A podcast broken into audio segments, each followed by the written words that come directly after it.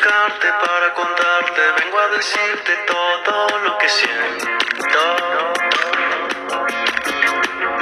Después de tanto retener, crucé los dedos y rompí el silencio.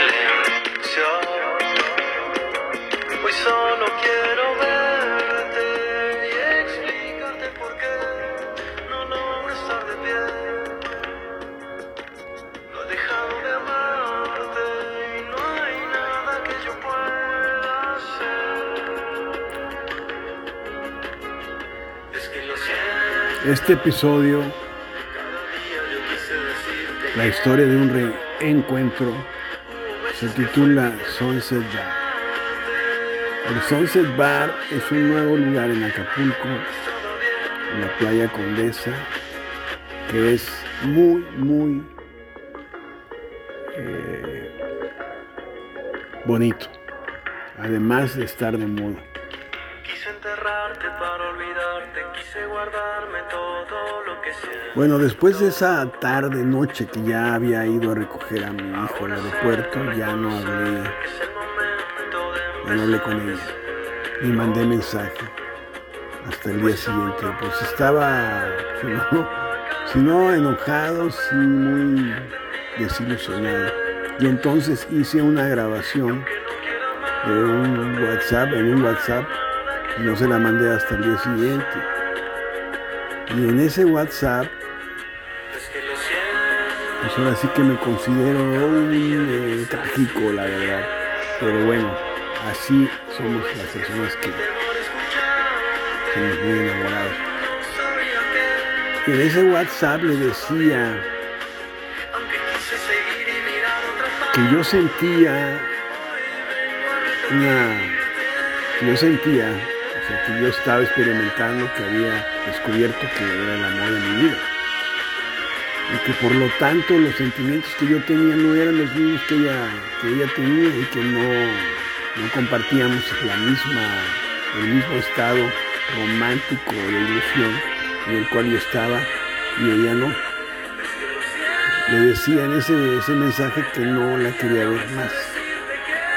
No por pleito o por discusión o por enojo, sino simplemente que no estábamos en el mismo canal, que no tenía caso verlos, que no tenía caso porque no me hacía bien, no le hacía bien a ella. Colocarla en una situación en que no que la iba a incomodar. Y así fue, lo mandé, mandé ese mensaje. Me, contestó que tenía yo razón, que era mejor así. Quedé, es más, cuando, cuando recibí la, estaba trabajando y cuando recibí la, el mensaje, literalmente me desplomé en una silla. O sea, ¡pum! El trancazote. O sea, me senté así como desfallecido, como si hubiera sido un golpe mortal a mi vida. No me lo explico, nunca me había, sen- nunca, nunca me había sentido así. Me desplomé, prácticamente. Ya no me interesó mucho nada y seguí trabajando. Me concentré, traté de concentrarme en mi trabajo y olvidarme con, por completo de ella y de la situación en que estaba yo viviendo. Que no era de amargura, que no era de dolor, que no era, sino era una ansia loca de poder verla. Era algo que sentía la necesidad de verla, a pesar de estar con una disolución tan grande. Bueno, en la noche llegó un WhatsApp de ella, ni siquiera llamadas, porque no había llamadas, eran puros mensajes. Y Llegó un mensaje que sus amigas habían hecho un plan de ir al Sunset Bar. Wow, me dijo, ¿es ahí donde trabajas?